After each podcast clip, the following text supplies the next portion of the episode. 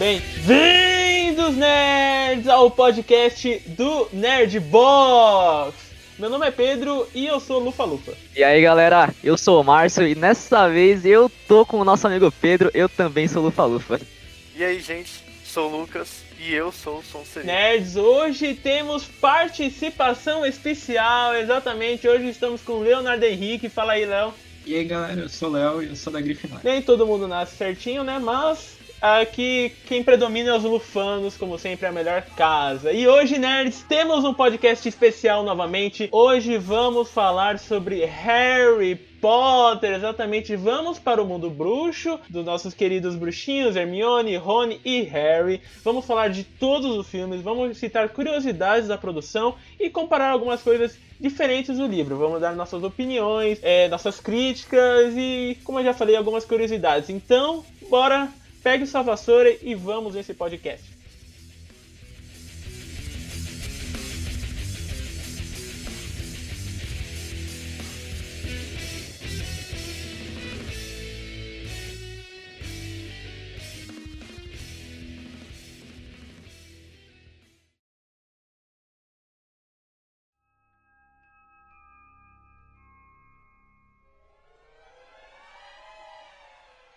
Em 2001, a jornada de Harry Potter começa com Harry Potter e a Pedra Filosofal, rapaz, exatamente. O começo do Menino Bruxo, Menino do Raio na Testa, começa com a Pedra Filosofal, onde começa a contar a história de um garoto órfão de 10 anos que vive feliz com seus tios Dursleys. Exatamente, até que repentinamente ele recebe uma carta contendo um convite mas não era qualquer convite, era um convite para entrar na escola de bruxaria de Hogwarts, olha só. E daí começa a nossa querida jornada de Harry Potter e a Pedra Filosofal. Mano, eu adoro esse filme. É, bom, na verdade, eu acho que ele não tá assim no meu. Não, pra mim não é o meu filme favorito do Harry Potter. Mas eu ainda achei muito bacana, muito pelo fato realmente dele ser o que inicia tudo, né? Ele explica tudo, toda a tra é, trajetória, não, né? É, na verdade, ele mostra toda a origem do Harry pra gente, o que é muito interessante já. Acaba que a gente vê toda aquela questão dele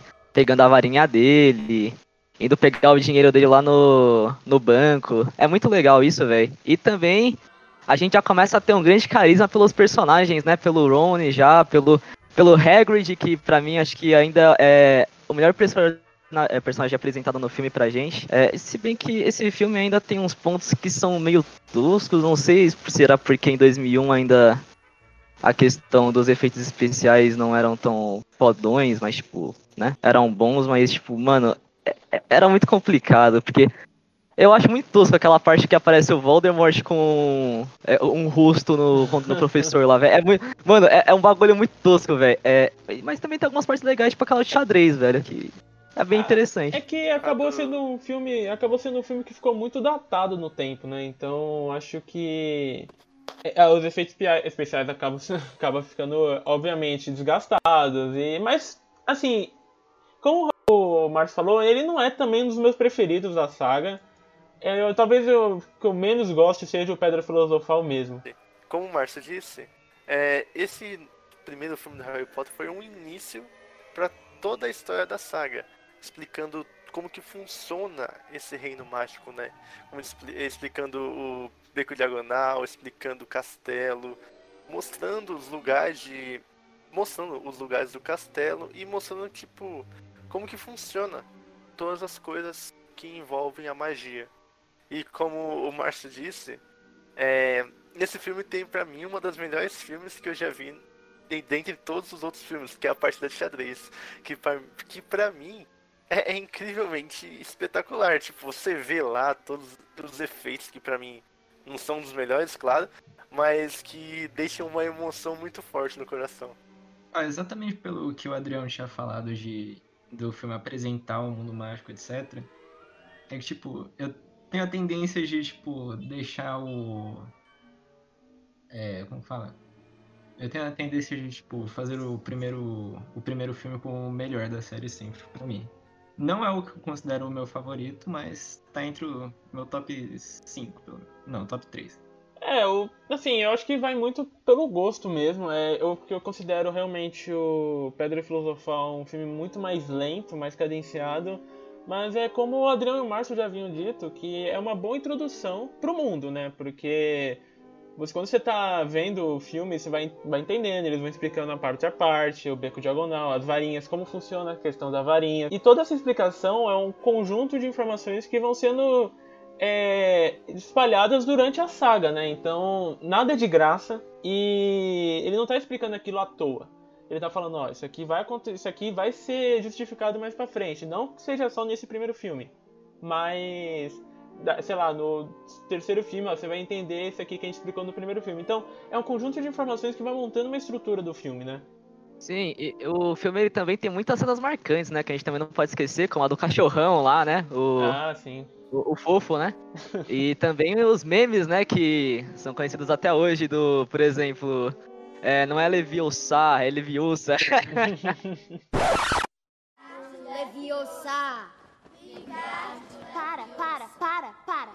Assim vai acabar arrancando o olho de alguém. E você está falando errado. É Leviosa. E não Leviosa. Esse filme também eu acho que é tipo, um que tem. Os primeiros, os primeiros filmes eu acho que são os melhores adaptados. Tipo, tem mais é, cenas iguais do livro, que tipo, seguem certinho. Tirando a parte do Voldemort que, o, que até o Márcio tinha falado no começo, que, aquele, que aquela cara dele lá meio, foi meio zoada. Aquilo lá foi totalmente zoado, maluco. é, pra... Meio nariz foi. Ah, é, é, não, mas também tem a cena do naquele gigante lá que o Harry enfia a varinha no, no nariz, cara. Nossa, aquela cena é horrorosa você vê hoje em dia. Aquela melequinha caindo. Nossa, horrível, horrível. Muito ruim. Mas falando de outra coisa, eu, eu acho que esse filme mostra como foi a evolução do Harry. é, eu quero dizer nesse sentido de. Nos primeiros filmes da, da saga, né? Era muito mais alegre e colorido. E você pode perceber que durante o percorrer de todos os filmes, tudo vai se escurecendo e ficando mais sombrio. Isso a gente vê pela própria, é, pela própria abertura do filme. Que é tudo bonitinho, alegrezinho, aí depois nos últimos filmes é tudo mais sombrio. É, exatamente. E é muito legal o que você falou também. Essa questão de você ver que a série vai amadurecendo, né? Não vai ficando atrás no tempo. Então é muito legal ver que esse universo da J.K. Rowling que ela criou ela, e o universo cresce junto com o livro, sabe? O universo não para. Então, se alguma coisa acontece mesmo no universo, vai impactar Hogwarts, vai impactar os alunos, porque tudo é o mesmo universo, não acontece nada separado mesmo, né? Eu acho que esse é até o ponto mais forte de séries como Harry Potter, que é, tipo, você crescer junto com o personagem. Esse filme, tipo, o primeiro filme é tão importante porque, tipo, você já conhece eles pequenos, você vê o Harry sendo introduzindo ao mundo da magia ao mesmo tempo que você está sendo introduzido e, tipo, você vai crescendo junto com ele ao longo de todos os outros filmes. É, isso é realmente um fato muito legal, porque, óbvio, a gente não assistiu o filme na estreia, né? Porque todo mundo aqui, tirando o Léo, é de 2001. Então.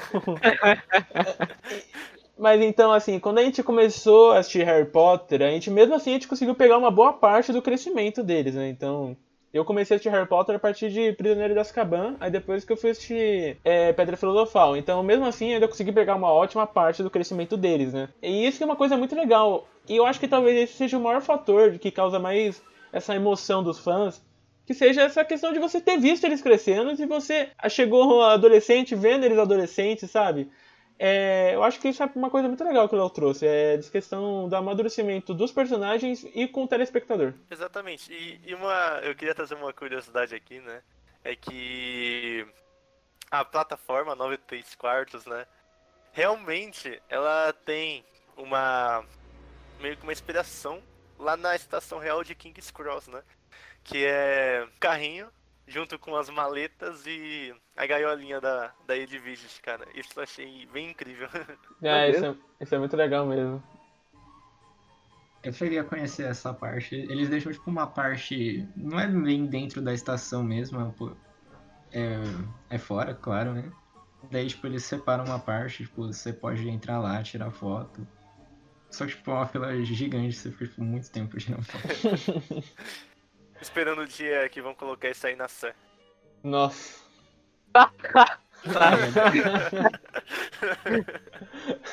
Não, obviamente vão colocar na cena, velho. Nossa. Pô, mano, é o mais desfavorável pra colocar, né?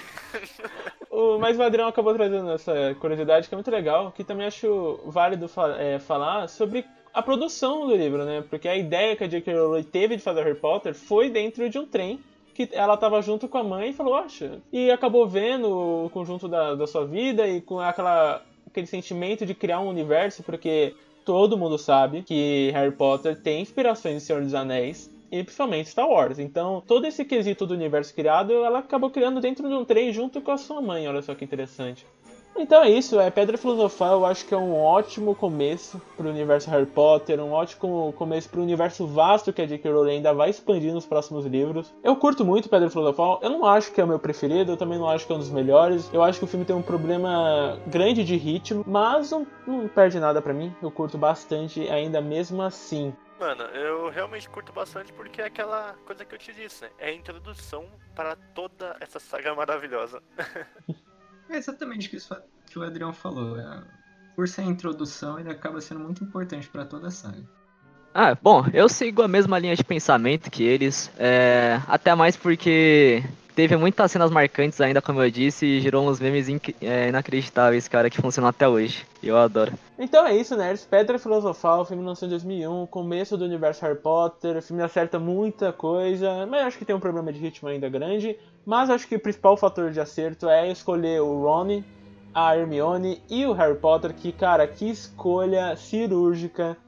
Olha, parabéns pra quem escolheu. Acho que foi a própria J.K. Rowling que acabou escolhendo. Olha, perfeito, mano. Quando eu. Acho que é a melhor representação de Harry Potter, porque depois, futuramente, eu li o livro do Pedra Filosofal. E realmente bate exatamente com as descrições do, é, do Daniel, o sobrenome difícil, que eu esqueci o nome. Mas é exatamente, bate muito. A Hermione também com a Emma Watson. Então, cara, escolha cirúrgica. Então é isso, nerds. Então agora vamos para Harry Potter e a Câmara Secreta. Olha só, vamos lá, nerds.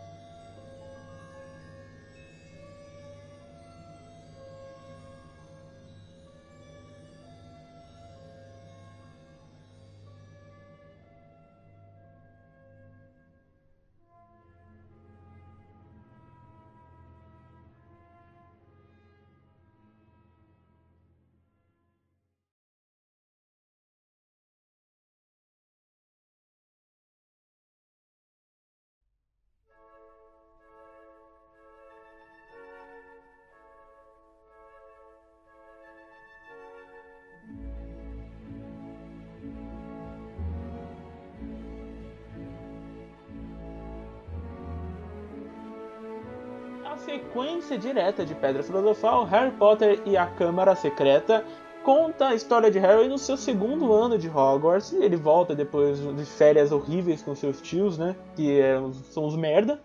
E a Hogwarts acaba sendo o refúgio de Harry. Então, na véspera do início das aulas, a estranha criatura Dobby aparece em seu quarto e avisa que de que voltar é um erro e que algo muito ruim pode acontecer se Harry, é Harry insistir em continuar os estudos de bruxaria. O garoto, no entanto, está disposto a correr esse risco e se livrar do lar problemático. Então, Harry Potter e a Câmara Secreta conta-se essa jornada de novo do Harry Potter voltando e apresentando um dos melhores personagens da saga.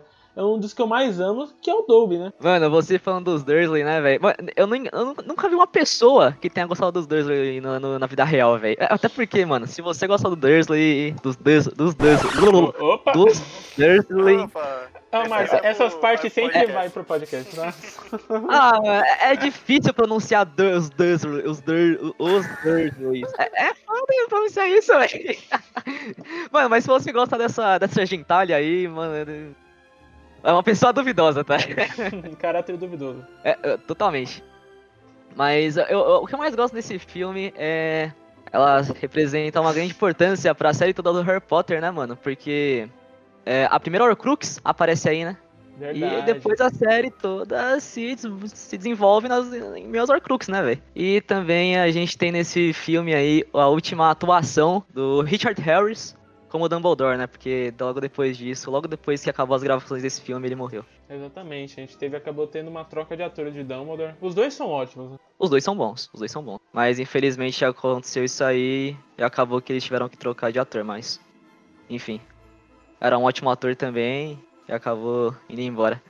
Mas é um filme muito interessante também. Tem um desenvolvimento um pouco maior nos personagens, no, no, no Malfoy também, que a gente vê o quão merda ele é, né, naquele filme. A gente já sabia que ele era na Pedra, na pedra Filosofal. Aí no. No, na câmara secreta, velho, ele só mostra o que ele realmente é um puta de um bosta, né, mano? no final, tipo, no último filme ele consegue se redimir, mas até, até lá, hum, demora. Demora. Mas é um filme legal ainda, eu acho bem bacana. Só que ainda não tá nos meus melhores filmes do, da saga do Harry Potter, cara. Eu acho legal esse ponto que o Márcio tocou aí do, do Malfoy, que é principalmente, eu acho que é o legado que o Salazar, que é o fundador da Sonserina, deixou para deixou para Hogwarts, que foi não foi muito bom. Né? é, eu acho que todo esse desenvolvimento da Sonserina, do, do Malfoy, toda essa parte do sangue ruim que eles desenvolvem, eu acho que foi é muito importante para a série. E, tipo, isso que molda todo o pensamento da Sonserina, tanto no filme quanto pro, pros fãs, que até hoje ser da Sonserina, para alguns, é meio ruim, sabe? E outra coisa também que eu acho esse filme muito bom, que é porque ele é muito importante para dois personagens que eu gosto muito, que é a Gina e o... Porque, tipo assim, a Gina, não preciso nem falar, ela tem um protagonismo muito importante nesse filme. Protagonismo não, tipo, ela tem importância muito boa. E o Toby, tipo, toda a interação dele com o Harry, o começo de uma amizade, toda essa parte é muito boa. Principalmente o final. Exatamente. E relembrando aquilo que o Márcio falou, né? Sobre as Horcrux e tudo mais. Cara, eu achei bem interessante isso. Deixa uma ponta solta para um próximo filme, uma continuação. E o que eu acho muito, muito surpreendente. É, e uma outra coisa que eu também adorei nesse filme foi o Basilisco, cara. Nossa, mano. Cara, sério, esse basilisco, que coisa mais linda, né, velho? Tudo. É, toda essa câmara que o basilisco está escondido, todo esse segredo que foi guardado, nossa.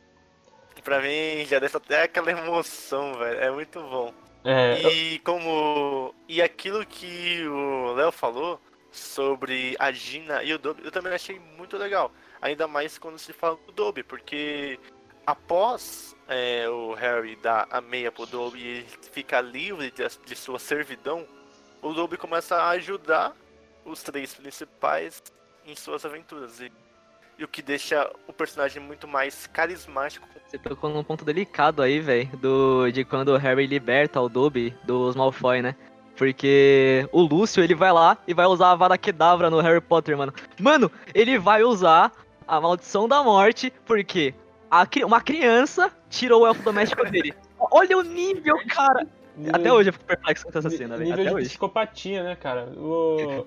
É, assim, eu gosto muito da câmera. É, opa, oh, câmara secreta, porque eu é o começo de realmente expansão do universo que já foi apresentado, como eu já tinha falado. É uma coisa que eu gosto muito de Harry Potter, que ele vai, vai comer, anda o universo, sabe? O universo não fica parado. Então, quando ele começa a apresentar os Horcrux, quem não sabe o que são os Horcrux, a gente vai explicar um pouquinho mais pra frente. Mas nesse filme a gente entende alguma coisa que tem a ver com Voldemort. Mano, como o Adriano falou, a cena final do Basilisco, eu acho uma cena muito, muito foda. É um filme que aprofunda os outros personagens, sabe? Tira um pouco o foquinho dos três e dá o foco pelo menos pro Dobby e um pouquinho pra Gina. Também, assim, sinceramente, foi o único filme que a Gina teve realmente uma importância, vamos combinar aqui, porque depois sumiu.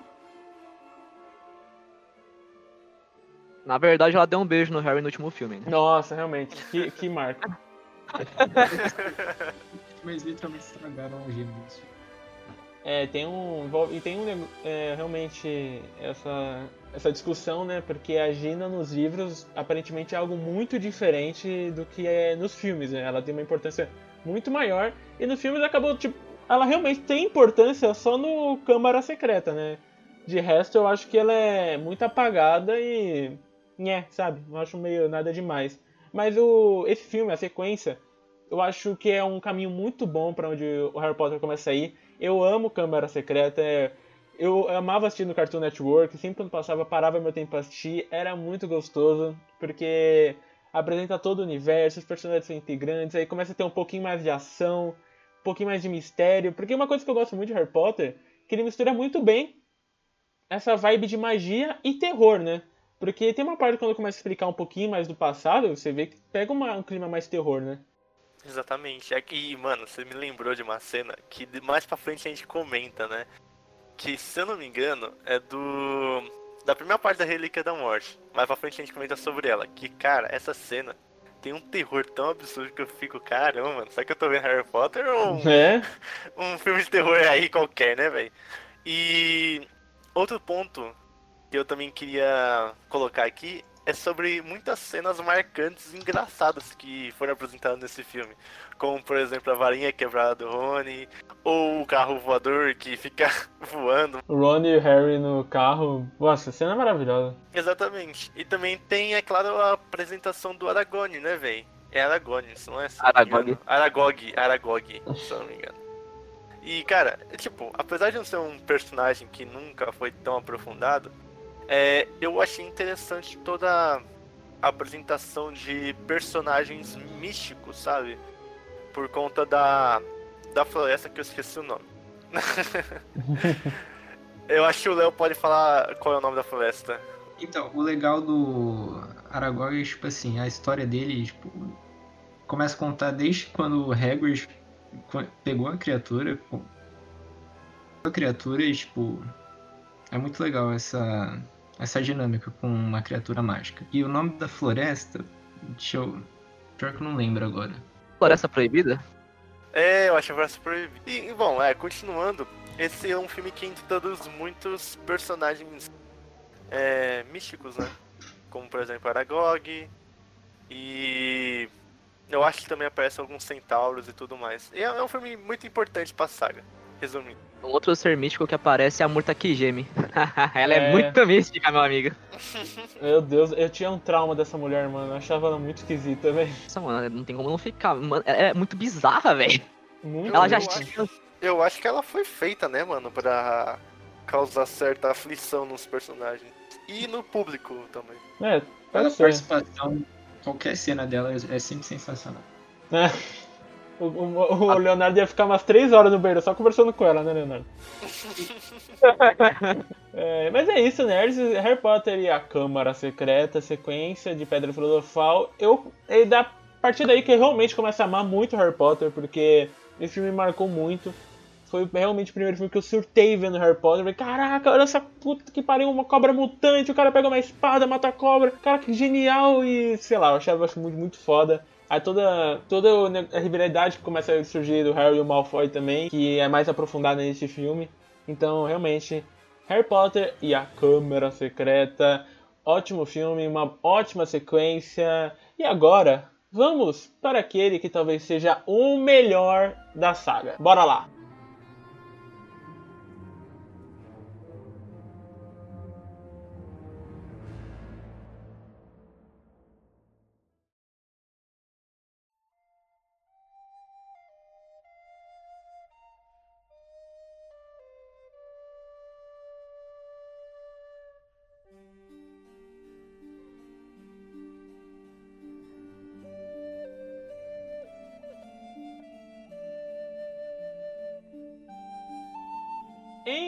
2005, fazendo 15 anos, dia 3 de junho, se eu não me engano, Harry Potter e o Prisioneiro de Azkaban, rapaz, olha só. Sequência direta de Câmara Secreta. E, mano, eu amo Harry Potter e Prisioneiro de Azkaban. Eu amo, assim, de um nível espetacular, porque eu acho o filme perfeito em todos os sentidos. Cara, você acredita, se eu disser, que esse foi o filme com a menor bilheteria de todos da saga Harry Potter? Sério? É sério, cara, esse foi o menor filme de sucesso de Harry Potter. Falando nisso, cara, é um, pra mim também é um dos melhores filmes também de Harry Potter, porque a história, mano, é muito complexa, porém se deixa de um jeito tão bom de assistir, sabe? E é muito bom de ver toda, toda a sequência de cena, toda, todas é, as aventuras que o Harry e a Hermione têm, que são mais focados neles, né? primeiro na segunda, pelo menos na segunda parte do filme. Olha, se eu fosse escolher um, eu também escolheria o, esse como meu favorito. Eu gosto muito, tipo, quando eles focam na história dos marotos, Eu também gosto dos objetos mágicos que ele introduz, como por exemplo o Vira-Tempo, que acaba ficando com a Hermione, o... É, o mapa do Maroto que os irmãos Weasley dão pro Harry. Toda essa parte eu acho tipo, sensacional. Eu sigo esse mesmo pensamento também. É, eu gosto muito desse filme, porque, mano, o... aparece o Bicurso, eles introduzem um pouco mais como é que funciona a questão do, das criaturas mágicas no universo, né? E também tem aquele suco da Hermione no Malfoy, que é maravilhoso. É maravilhoso. Isso, isso merece estar tá pelo menos no top 3 aí, velho. ah, outra coisa importante é que eles introduzem nesse filme o, o, o Remo, né? O É, Expecto Patronum. Exatamente, a magia que por acaso teve uma importância mais pro, pro final do filme, que o Harry até ele vê um ele vê um patrono, ele acha que é o pai dele conjurando esse patrono e depois no final do filme ele acaba descobrindo que é o que é ele mesmo lançando lançando esse feitiço. Eu acho que um dos maiores acertos de Prisioneiro de Azkaban é saber realmente trabalhar muito bem a viagem no tempo, né? Porque, como a gente sabe, tem um vira-tempo e todo esse quesito de impedir a morte do Bicurso e outros casos que a história vai se desenrolando. Eu acho muito difícil alguém não ter assistido Prisioneiro de Azkaban, mas quem não assistiu aí, por acaso, né? Na verdade, o filme é de 2004, correção aqui, perdão. O filme é de 2004, então tá fazendo 16 anos, olha só, caraca, 16 anos. Puta que pariu, mano. E falando nisso, é nesse filme que começa a tudo ficar mais sombrio na saga Harry Potter. Você pode ver já no comecinho do filme é, que aparece o lobo, ou no caso o Sirius Black, né? Na moita e toda a cena, né, cara? O, o parquinho todo escuro, de noite. É aí que começa tudo ficar mais sombrio na saga. E é o que Nossa. deixa ela mais legal. Quando eu vi essa cena quando eu era criança, eu fiquei com um cagaço. Mas é um cagaço forte, mano.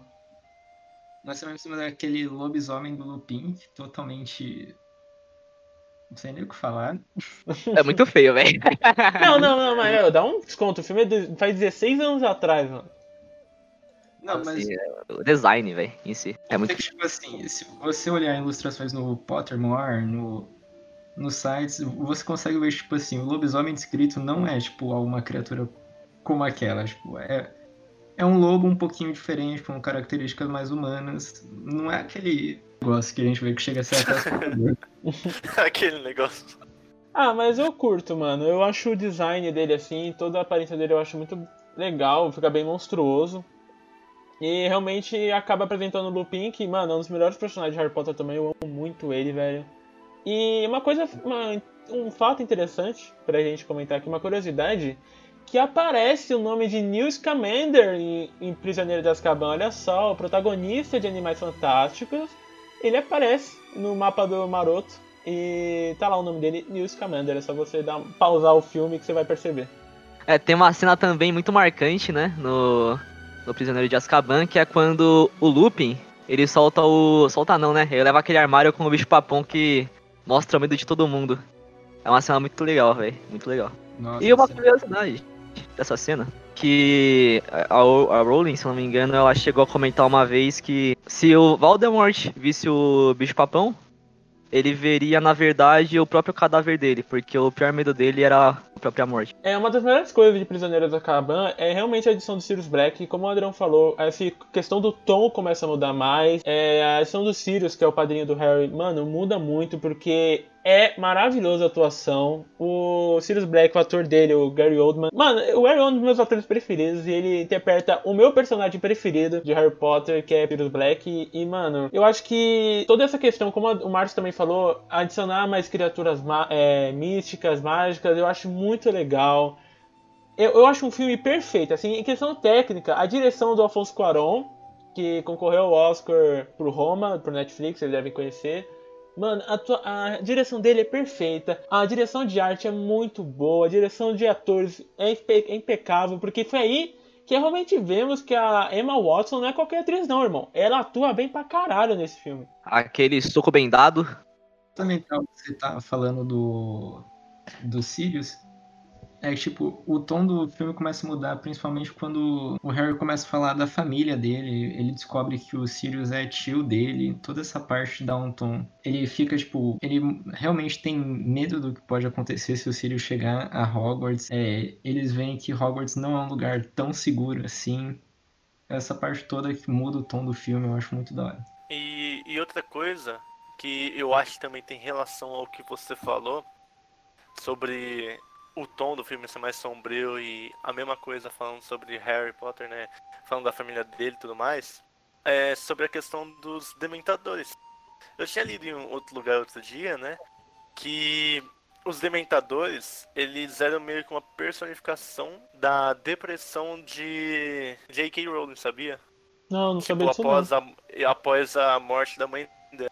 Então, tipo, eu acho que talvez toda essa encenação do filme e tudo mais, talvez seja meio que uma, uma sensação que a própria autora colocou. É, bom, é, talvez seja por isso que no filme eles dizem que quando os dementadores chegam perto, os dementadores vão surgir, é, parece que toda a felicidade do local some, né? Exatamente, a descrição acho que tudo fica frio, sua felicidade some, essas coisas. Eu acho os Dementadores, cara, um visual muito foda, mano. Tipo, cara, é um design de personagem muito da hora. Você tem real... você tem cagaço quando você vê ele, né, cara? Você... Primeira vez que você vê ele lá no trem, mano, dá um medo foda, velho. Pelo menos eu, quando criança, fiquei com medo foda. E até hoje causa uma sensação, assim, de ansiedade. Caraca, mano. E é muito, muito da hora os Dementadores. E se e acho que é isso mesmo que o Adriano tinha comentado sobre a J.K. Rowling. Eu acho que é uma coisa muito legal que ela adiciona fatos da vida dela na história e você não percebe e depois só com curiosidade mesmo você vai vendo. E adiciona mais emoção pra história, né? A história acaba sendo ficando mais pessoal. A curiosidade dessa parte dos dementadores é que, tipo, essa cena aí do trem que eles chegam, o trem para e aparecem os dementadores, tem um. Na- no parque temático de, de Harry Potter, na Universal Studios, tem, tem essa parte, tem essa. Tem o trem que você pega e ele simula essa cena, exatamente. O trem para, aparece os dementadores na janela, é muito da hora. Caralho, que foda. Caralho, mano. Gostei, velho. Poxa, quem dera ir pra Universal agora, hein? Não é? Que gostoso. Mas, mano, vou fazer uma pergunta agora. Pra vocês, qual seria o bicho papão de vocês? Hum, é, pra mim seria boleto pra pagar.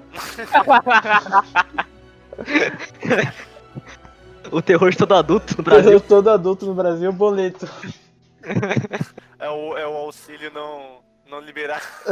Se não Olha, liberar, né? Olha, eu acho que o meu. Na verdade, eu não acho, né? O meu. É é uma coisa que eu tenho em comum aí com o Ron Weasley seria aranha, velho. Nossa, mano. Quem me conhece sabe que eu tenho um pavor fugido de aranha, mano. Vai tomar no cu, velho. Ah, eu lembro de vários vídeos de você, velho. Coisa de aranha assim. Nossa, passo mal, mano. Você é louco. Ai, meu Deus. Você acha que agora no momento seria o coronavírus. Aí é Cara, foda. aí é o medo real, né? Isso que é o foda. O bicho papão real, né? Tão é real muito quanto os boletos. mesmo. Ai, mano. Exatamente. E o seu Adrão? Cara, pra ser sincero, eu não sei se eu consigo imaginar um agora. Porque eu tenho tantos medos, cara, que eu fico, caralho, mano. Aí é foda. Mas se eu fosse dizer, cara, eu acho que seria. Tipo, meu, como se fosse um vazio, assim, sabe? Tipo, como se eu sentisse vazio. Mas eu não sei explicar direito essas paradas aí. Caraca, tá bom então. O maluco filosofou aqui. Na verdade, acho que o medo real é o. é o governo que a gente tá tendo agora. Nossa. Esse é o medo. Esse é o medo revoltante. Puta que pariu, velho. Uma das coisas mais interessantes também de Prisioneiro de Azkaban, que adiciona bastante na história do Harry, é a adição do Perebas. Na verdade, o Perebas já estava com a gente desde o primeiro filme, mas é a sua real faceta, que é o Rabicho, o nosso querido Pedro Pettigrew, o nosso querido assistente do daquele que não pode ser pronunciado, O Vladimir. o Vladimir. é, o- assim, toda quando é revelado que o Perebas na verdade era um rabicho, mano, eu achei essa eu acho toda essa cena muito muito tensa. Eu porque você não esperava. Quando ele aponta pro rato, você fica, mano, what the fuck, velho? Caraca, e é muito foda. É uma construção de tensão e de plot twist muito muito bem usado pelo Afonso Cuarón e todo o roteiro do filme, mano, eu acho muito foda de verdade. Eu acho muito da hora, tipo, ele dá um teor de louco pro Sirius quando ele começa a falar, todo mundo fica tipo, o que que tá acontecendo? Daí de repente o Rabifo corre, daí ele mostra a verdadeira cara, ele se transforma em Pedro Pé de Gru e daí tudo faz sentido. Ah, Agora que vocês me trouxeram um ponto aqui, acabei de pensar. Eu nunca tinha pensado nisso, tá? Mas. Me veio aqui do nada.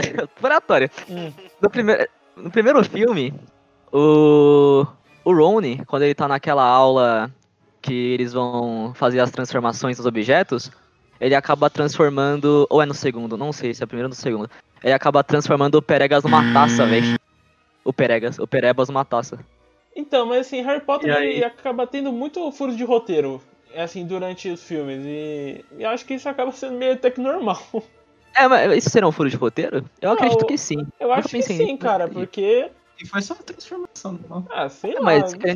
era um ser, hum- um ser humano que tava ali, tá ligado? Ah. Você consegue transformar uma É, pessoa. Então, mas tipo, ele consegue fazer a transformação da transformação? É, então, exatamente. Ah, quem nunca viu uma taça, né, velho? Ah, quem? Eu Eu só, acho que- eu só viro taça.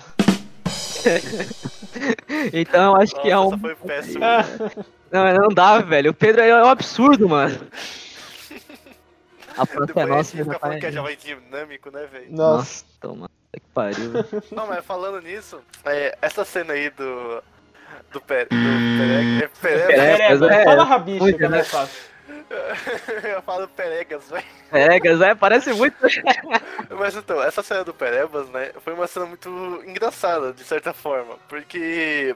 Foi quantos Expelliarmus que foram soltos lá, velho? É. Eu acho que foram quatro ou cinco, não sei, mas tipo, um chegava, eh, mandava um Expelliarmus, depois. Pá, bateu no muito Snape, voa a varinha do Snape, joga o Sirius pra lá, vai pra cá. Mas eu acho essa cena muito Exatamente. legal, porque, assim, durante uma boa metade do filme você vai entendendo que o Sirius é o vilão, né? Você vai entendendo que o Sirius é a ameaça, o Sirius é o doidão da parada. Só que naquela hora eu acho muito foda aquela cena da, da, da toca, que descobre que o, o Rabicho é, na verdade, o Pedro Pettigrew. E porque é muito. é- você não tá entendendo o que tá acontecendo, cara. Tipo. o- mas o Lupin tá defendendo o- Sirius, mas o Sirius não era do mal. E o Snape. O Harry ataca o Snape, mas o Snape não tava tentando ajudar. Cara, é uma construção de cena que parece meio maluca. Só que no final vai fazendo sentido pra você ter aquela sensação de surpresa na hora que você tá vendo a revelação mesmo. Exatamente. E, mano, quando você tava falando do- da toca, veio outra coisa na cabeça, né? Que foi uma cena. Não é uma cena, mas você consegue ver o diálogo entre o Rony e a Hermione, né? Que é após o. O, o Sirius, né? Em forma de lobo. é, acabar pegando a perna do, do Rony pra fugir, né? E aí e tem esse diálogo entre o Rony e a Hermione, que ele fala.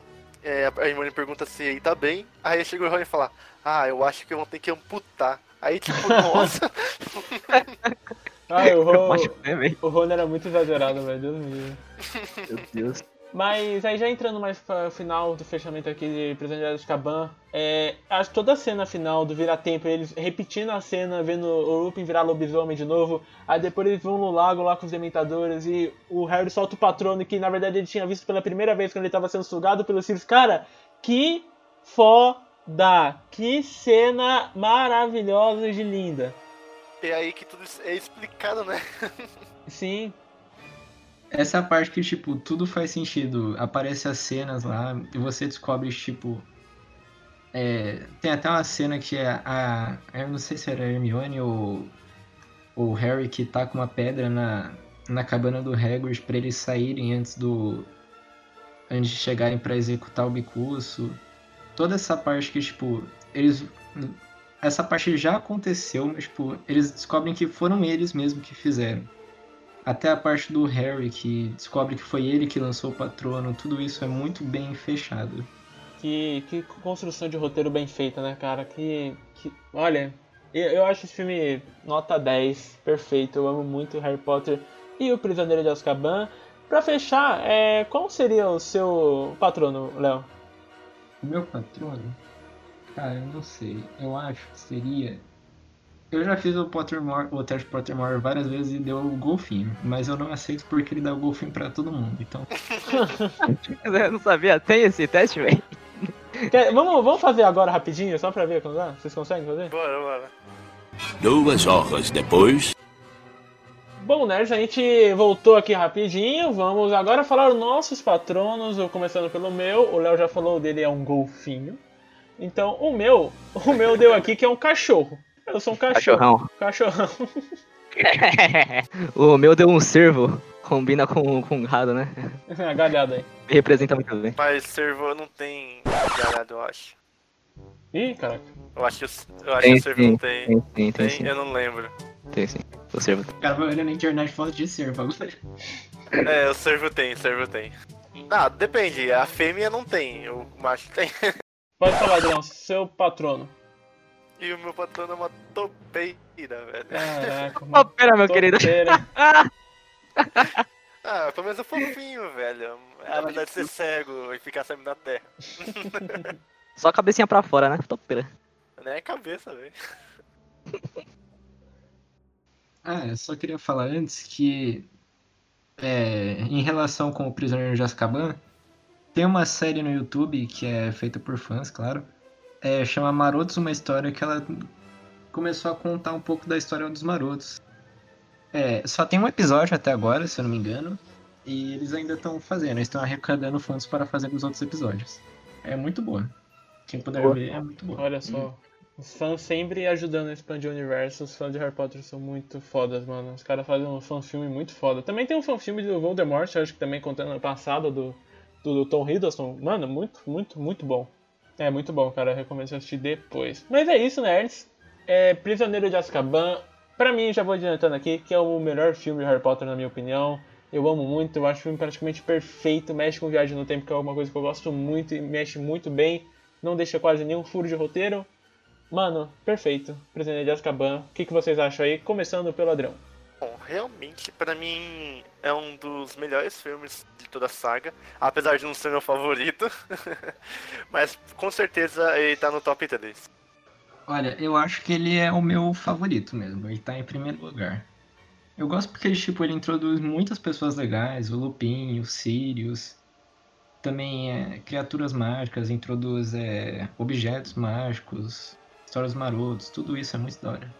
É, no meu caso, eu acho que esse filme tá em segundo lugar dos meus favoritos. O meu primeiro ainda tá chegando. Mas é mais porque esse filme me parece muito que não veio de um filme padrão do, do universo ali, só do Harry Potter fechadinho. Parece que é um filme pra fazer um universo expandido, velho. Tanta coisa nova que eles conseguem trazer pra gente, né? Ele entra em segundo lugar na minha lista. Perfeito, nerds. É isso. Harry Potter e o Prisioneiro de Azkaban. O filme saiu em 2004. Recentemente fez 16 aninhos de idade. Tá ficando velho, Harry Potter. e a gente vai ficando só mais velho ainda. Mas é isso. Que a minha opinião e a do Léo também é o melhor filme da saga do bruxo. Então, bora voar para a sua sequência.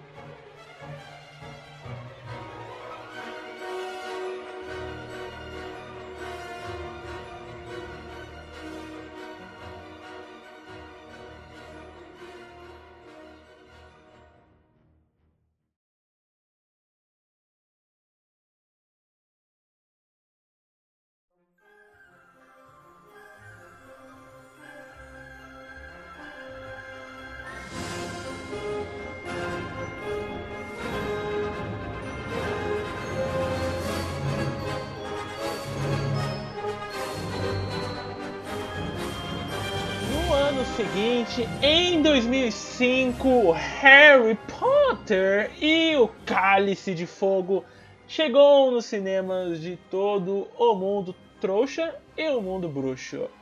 Harry retorna para o seu quarto ano na escola de magia e bruxaria de Hogwarts, junto com seus amigos Ron e Hermione.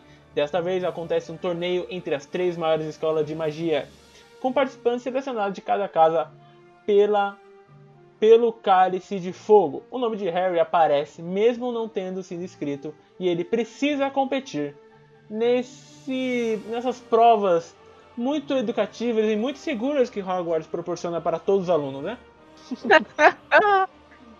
É. Deixa o Léo começar isso. Ó, mas uma das cenas mais da hora que eu consigo lembrar é a dos irmãos tentando, os irmãos Weasley tentando botar o, o nome no cálice. Eles fazem uma poção, uma poção para tentar parecer mais velhos, tentam várias coisas e acabam sendo tipo expulsos do cálice. É muito da hora essa parte. Eu vou tentar enganar o Dumbledore, só que não, né? E outra coisa também, também voltada no cálice, é quando eles abrem o. Eles tiram os nomes lá e aparece o nome do Harry. E essa parte é muito da hora, porque tem até vários memes comparando o livro com o filme. Que no livro ele aparece lá.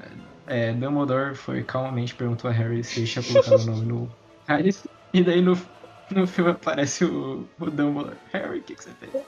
Ele, Tá gritando, né, ele tava quase enforcando o Harry. Não só ele, né? Os diretores de todas as outras escolas também foram juntas, foram mano. geral junto. Essa cena é incrível, mano. É muito engraçado. Harry, foi você que colocou seu nome na cabeça de, lá no cárcere? Pediu pra alguém que colocasse? O desesperado, mano. É muito bom. Mano, é muito bom. Cara, eu acho o Harry Potter o Cálice de Fogo um dos melhores da franquia também. É, eu acho ele muito. Eu acho que talvez seja um dos mais de ação mesmo, porque tem todas essas provas. E são provas muito legais, cara. Ele no dragão, é, com as sereias. Eu acho muito, muito foda Cálice de Fogo. E eu curto muito, de verdade. Não é o meu. Acho que talvez esteja no meu top 3, não sei. Mas provavelmente tá. É, mas eu curto muito, cara, Cálice de Fogo. Muito pela questão da aventura. Essa questão de depois. Assim, é muito legal que o filme pega uma vibe muito aventuresca. E no final tá um clima totalmente diferente com a aparição, finalmente, em carne e osso do nosso querido amigo sem nariz, Lord Voldemort, aparecendo pela sua primeira vez em carne e osso. Cara, e que vilão foda. Cara, pra ser sincero, esse é um dos filmes que eu menos gosto. eu não sei porquê, mas realmente eu não gosto muito desse filme. Apesar dele ser um filme muito bom, eu realmente admiro tudo no filme. E todas. Tudo que rola no filme, né? É, a luta com o dragão, o labirinto, que pra mim é uma das cenas, mais fodas que tem no filme. E também lá no, no lago, né? Junto com os serianos e tudo mais. Mas realmente pra mim não é um dos filmes mais preferidos pra mim. Eu vou te falar, uma coisa que talvez o Lucas vai ficar meio atônito. Esse é meu filme favorito, velho. Olha só. Tá no meu top 1. Mano, eu adoro esse filme, cara. Eu adoro. De todos os filmes que eu comprei do Harry Potter, esse foi o único que eu comprei uma edição especial. Tanto que eu gosto dele. Ele tem tanta coisa da hora. Ele traz o personagens novos, como o Olho Tonto, que pra mim é um dos melhores personagens da série. Eu- Mano, o Olho Tonto é magnífico, velho. Aquele olho dele bolado. Ai, meu Deus, é muito legal. Aí, e- toda a prova, a gente tem também o vampirão lá do Crepúsculo, que fez o Cedrico. O nosso Batman. É, é, grande, grande. E, mano, é, é, é tudo muito legal, velho. E todas as três provas, elas são muito emocionantes. A gente vê o Harry é, sempre tentando se preparar pra elas, mas nunca, tipo, é, é muito suficiente, tá ligado? Porque o pessoal já é muito melhor que ele em, em cada prova, tipo, o pessoal já consegue ter mais habilidade. tipo, principalmente a gente consegue ver isso naquela prova lá do. que eles vão. que eles têm que resgatar uma pessoa, né? E também acho que esse é o primeiro filme que apresenta pra gente uma morte de impacto, né? Nossa, demais. Uma morte que mexeu com os personagens, que foi a morte do Cedrico no final do filme. Então, e, e também a, a- aparição do, do Vladimir. A, a- primeira, finalmente uma aparição é, uma aparição digna, né? De um realmente um vilão, Lorde das Trevas. Então esse filme pra mim ele é sensacional e o melhor da série. Cara, assim, eu curto muito o Cálice de Fogo, mas eu acho que o filme tem uns problemas de furo de roteiro, assim. Principalmente porque, por exemplo, na questão, o Harry, ele tinha que ir pra aquele lugar onde estava o Voldemort, certo? Porque precisavam do sangue dele, né? Ele, eles precisavam do que o Harry fosse lá pra entregar o sangue pro Voldemort, enfim, completar o ritual. Não era mais fácil sequestrar o Harry e levar para aquele jardim do que fazer ele passar pela prova, do, chegando na última prova e pegar o cálice e ir pra lá? Claro que não. Imagina se ele não passa, velho. Então, e, e se ele morresse no meio do caminho e acabou? Não, Não, ele o tinha problema nem é esse. O problema nem é. Imagina se outra pessoa pega. Se ele fosse eliminado no meio do torneio, Márcio, o que que aconteceu? Ele não seria eliminado. Eles já sabiam que ele ia conseguir passar por aquilo. Eles só queriam ver se ele realmente era digno de dar o sangue dele para o Lorde das Trevas. Ele aguentou uma vada quebrava, como ele não é digno? Pedrava, é, hum, porque ele não... É isso aí, velho. Então, tá vendo? Assim, esse é um furo de roteiro que eu vejo no filme, entendeu? Porque teve que fazer todo esse torneio pra um negócio que teoricamente seria realizado em 20 minutos, sabe? Dá um coice no moleque, o moleque desmaia e leva ele pro jardim, mano.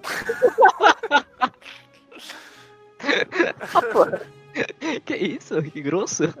Caraca, velho.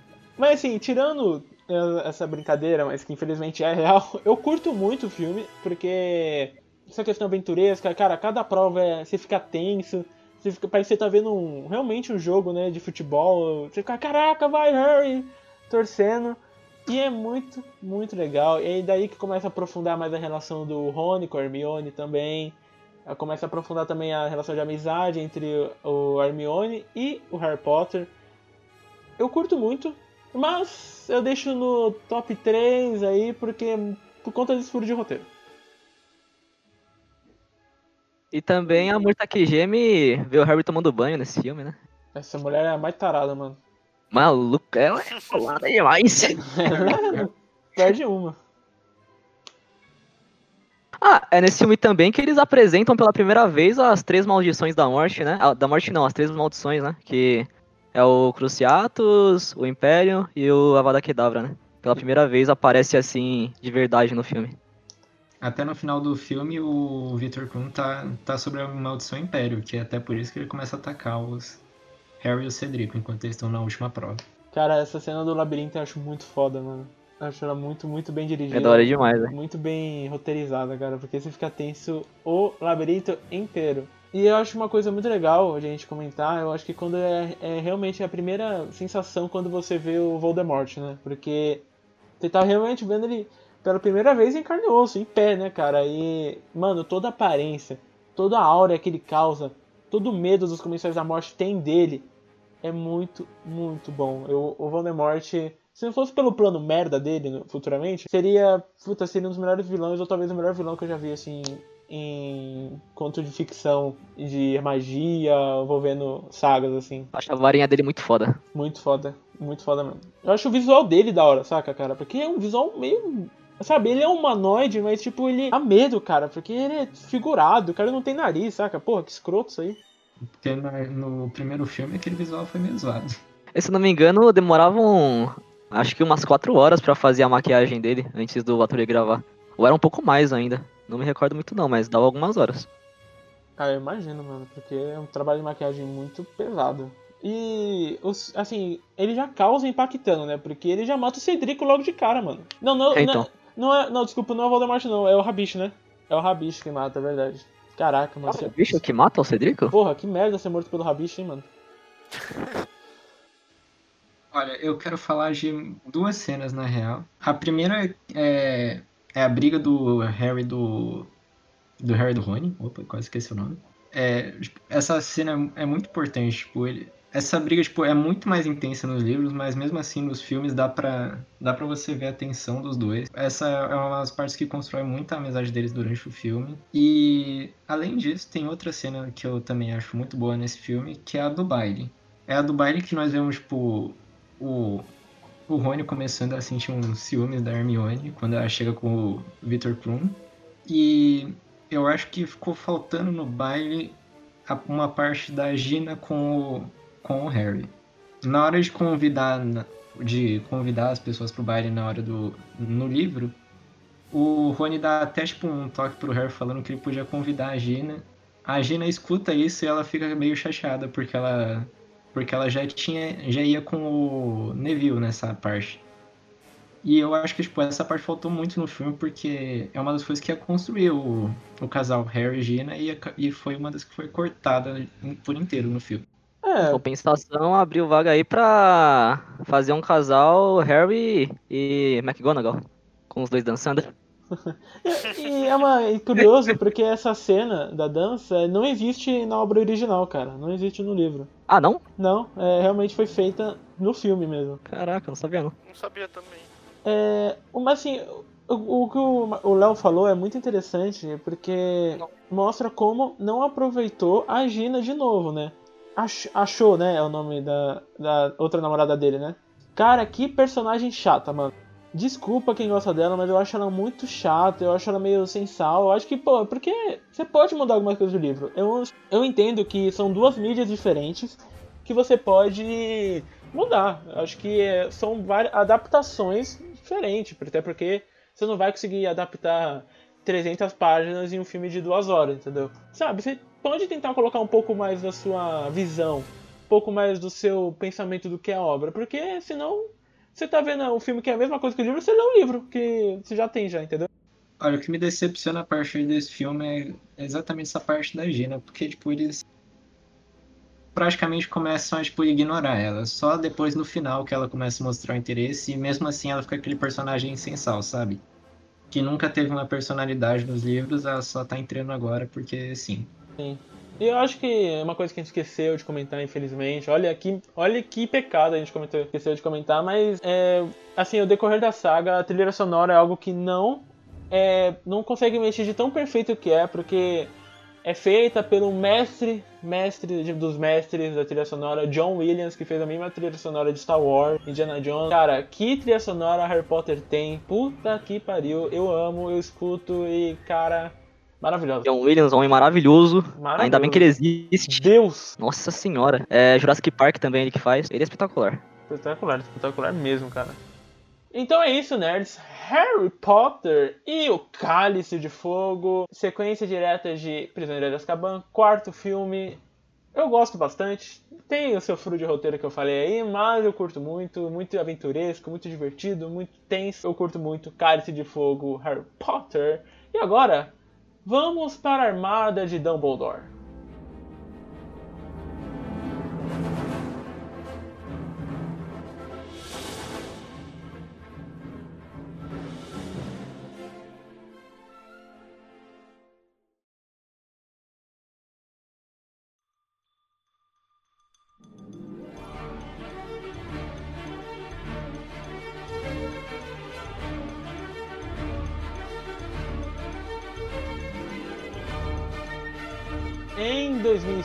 2007, a sequência de Cálice de Fogo chegou para o mundo bruxo e para o mundo trouxa. Harry Potter e a Ordem da Fênix chegou nos cinemas e chegou dividindo bastante opiniões, muito pelas suas diferenças do livro e muita gente acabou só vendo o filme e simplesmente não gostou muito também. Mas eu curto, eu acho um filme muito legal e eu vou trazer a sinopse agora para vocês. Harry Potter retorna à escola de magia e bruxaria de Hogwarts para cursar o quinto ano letivo. Logo ele descobre que boa parte da comunidade bruxa foi levada a acreditar que o retorno de Voldemort foi uma mentira inventada por Harry, o que põe sua credibilidade em dúvida.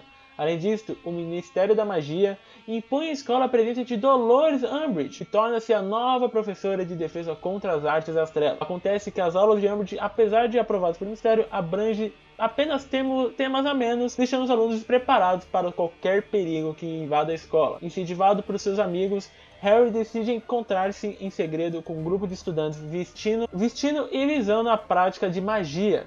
O grupo se autodenomina a Armada de Dumbledore, mas logo passa a ser vista como uma ameaça ao próprio Ministério da Magia. Cara, eu. Assim, eu gosto de Harry Potter e a Ordem da Fênix. Eu assisti milhões de vezes no meu DVD, saudades do DVD. Mas eu acho um filme meio. Cara, eu não sei, eu acho ele meio esquecível. Eu, eu não me apeguei tanto ao filme. É um filme que, sabe, é, todo esse plot do Armada de Dumbledore foi. Nossa, essa Armada de Dumbledore vai ser a diferencial. E que na verdade. Só durou esse filme, sabe? Cara, eu acho esse filme muito importante, principalmente pelos personagens que ele traz. Eu te, tem, tipo, a primeira aparição da Luna, é, tem a formação da Armada de Dumbledore. Eu entendo o que você tá falando de fazer a diferença, etc, mas eu ainda acho que foi muito bom. É, nós temos, tipo, o Harry se juntando com os alunos, eu acho isso muito da hora. E também tem, é, tem a morte do Sirius, que essa parte não dá para esquecer. Nossa, verdade, cara. Temos a morte do nosso amado Sirius Black pelas mãos de Bellatrix X-Strange. Eu acho um filme mais ou menos, mas não nego a importância dele pra série. Como o Léo disse, introduziu muitos personagens importantes, como a Luna. A Sala Precisa também foi introduzida nesse filme, né? Uma sala muito importante até pro último filme também. Só que, sei lá, velho, achei que o plot desse filme em si não foi muito legal. O filme ficou. Achei que o filme ficou muito bom no final dele, realmente, quando eles vão lutar contra os comensais. Contra, é, contra os comensais lá no Ministério. E acaba que o Sirius morre, né? E acontece aquela batalha divina entre o Dumbledore e o Vladimir. Cara, assim, o que você, o que você e o Léo falou faz muito sentido. É, assim, é o que eu acho eu vou explicar aqui porque eu acho todo esse plot do filme meio a, qualquer coisa. Eles criam a armada de Dumbledore para ser armada para lutar contra as forças da treva, ou seja, lutar contra o Voldemort e lutar contra os, comensais.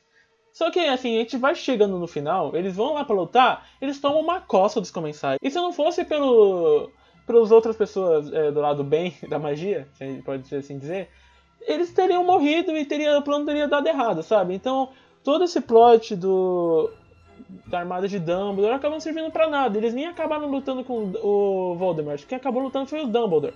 Que, como o Mário falou, foi uma luta divina de bonita. E, e também a gente não pode esquecer, né, daquela cena que. Da, da fuga do Dumbledore, né, velho? Que ele, com toda aquela destreza dele, pega na Fênix e desaparece. Mano, aquela cena é muito estilosa, né? Muito, muito demais. O Dumbledore é um cara estiloso. É um cara estiloso, né? Putz. Exatamente. E concordando com o que o Pedro e o Márcio e o Léo disse, né? Foi um filme que não foi tão aproveitado quanto poderia ser. Esse plot da armada realmente não foi tão boa quanto deveria. E a parte mais legal realmente do filme é a parte final, que é a luta do, do pessoal contra os comensais da morte. Que é uma das cenas mais épicas que tem no filme toda toda a ambientação dos daquelas relíquias caindo. Pra mim foi uma cena que realmente me surpreendeu. Cara, eu tenho um defeito nessa parte da na parte da morte do do Sirius, sabe? Que todos os todo aquele pessoal chega. Que é, eu entendo porque eles colocaram, mas mesmo assim me deixa meio que é quando eles chegarem eles aparatarem com aquela luzinha branca, tipo Ninguém tem isso, do nada eles têm aquela luzinha branca lá, eles aparatam voando com aquele negócio e é tipo. Não precisa disso, foi muito zoado. Até os comissários da morte, que tem aquela nuvenzinha, nuvenzinha preta que sai voando, eu acho totalmente aleatório. Nos livros, tipo. Mostra que um bruxo voar não é uma coisa tão simples assim. Né? Acho que os únicos citados é tipo o e acho que o Sirius. Então, tipo, eu acho totalmente aleatório eles colocarem essa parte da luzinha. Foi só pra, tipo, diferenciar a galera. É, eu acho isso, o que o Léo falou, muito interessante, muito verdadeiro. Porque eu, eu me sinto ofendido. Porque parece que o, o diretor, ou a J.K. Rowling, que criou toda essa, essa questão das luzinhas, tá me chamando de burro, sabe? Tipo, eu sei diferenciar quem é o cara mal e quem é o cara bem. Eu não preciso saber que o cara mal é o lado escuro, é a fumaça preta e o lado bem a fumaça branca, sabe? Bagulho clichê, né, velho? Porra, é, todo mundo sabe já. Porra, sabe? Caraca, trata o público como inteligente, pelo menos, pô. Não é algo que, nossa, me tira do filme, mas, tipo, podia ser evitado, né? É tipo, nem Dumbledore, que é um dos maiores bruxos de todos os tempos, tem um aparato de um jeito diferente e eles aparecem com essa fumacinha branca do nada, tipo. Mas no contexto geral, eu acho que Ordem da Fênix é um filme legal, é divertido. Você vê o treinamento deles, o Harry ensinando a usar o patrono. Você começa a perceber como o Harry é poderoso, como o Harry realmente não é qualquer um. Ele é escolhido, na verdade, né? Mas eu curto muito, principalmente pela essa ambientação, porque uma das coisas que eu mais gosto de Harry Potter é ver esse dia a dia de Hogwarts, porque eu acho muito, muito interessante, muito. E se o diretor saber, saber trabalhar direito, eu acho que fica muito legal na tela, cara. Vou, vou voltar a bater na tecla da G, porque foi em Ordem da Fênix, se eu não me engano, que, o, que ela entrou no time de quadribol no lugar do Harry. Se eu não me engano, o Harry tinha saído por causa de alguma coisa, eu não lembro direito. E ela acabou entrando, e foi nessa parte que ela começou a ficar tipo, um pouquinho mais popular em Hogwarts, sabe? Uhum. Nos livros, isso. E tipo, de novo, nós não vemos nada, ela continua, ela continua aquela pessoa, tipo, normal lá no, nos filmes, não aproveitaram nada dessa parte, tipo, eu acho que foi nesse filme aí que perderam uma grande oportunidade de dar uma personalidade boa para ela. Ah, cara, eu concordo plenamente. A gente vai voltar nessa tecla da Gina, porque realmente a Gina nos livros é um personagem muito mais interessante do que é as telonas, né? E eu acho que o Harry saiu do time do quadribol mesmo porque ele era ruim. Tipo, a gente percebe isso desde quando ele era criança. O cara pega. não consegue pegar nada com a mão, pega com a boca, quebra, se quebra todo. É horrível. É estiloso, velho. Não, mano, Mano, o cara quebrou o braço, deixou o braço molenga. Ai, oi, é horrível. Errado, cara. Pô, você vai pegar o. O pão de ouro com a mão, cara? Pô, pega de um jeito diferenciado. Todo mundo pega com a mão, pega com a boca. Nossa senhora, que horrível. Imagina pegar corona, é, o pombo de ouro na época de coronavírus, que noite. Nossa, velho. Meu Deus do céu, que horrível. Mas é isso, nerds. Harry Potter e a Ordem da Fênix chegando em 2007. Eu curto bastante pessoal aqui da conversa também gosta, mas tem suas ressalvas. É, mas não, não chega no meu top 3 nem um pouquinho perto. Eu acho que o filme peca muito bastante em questão de ritmo. Beleza, nerds? Então, vamos para o mais polêmico da saga Harry Potter. Então, bora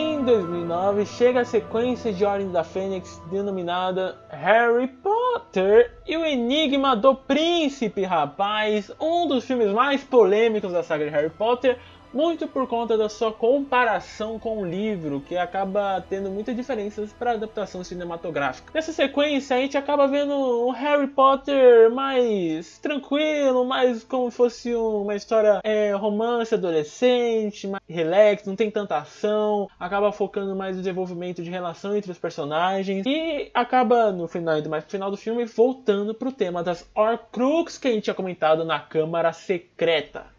Olha, você disse que ele focou no relacionamento dos personagens. Olha, se ele focou, eu acho que ele focou muito mal, por causa que eu acho que esse foi o ponto mais zoado de todo o filme. Todo, toda a ideia do Enigma do Príncipe, para mim, eu acho que, tipo, ele foi o divisor entre todos os livros que pra, tipo, mostrar de verdade o relacionamento entre vários personagens. Gina, Harry, Hermione, Rony, até do, da Tonks, Lupin, essas coisas todas essas partes de relacionamentos foram muito mal desenvolvidas no filme, não teve quase nada, tipo, relevante assim. E outra coisa também foi a parte do, do Snape com o, com o Malfoy, que eu acho que poderia ter sido um pouquinho mais legal, eu não gostei muito. Eu achei que toda essa parte de. que eles poderiam desenvolver de um jeito um pouquinho mais profundo, eles deixaram só, tipo. Ah, vou mostrar já. Uh, como você disse, velho, eu acho que essa questão do relacionamento. Você até citou o Remo e a Tonks, né?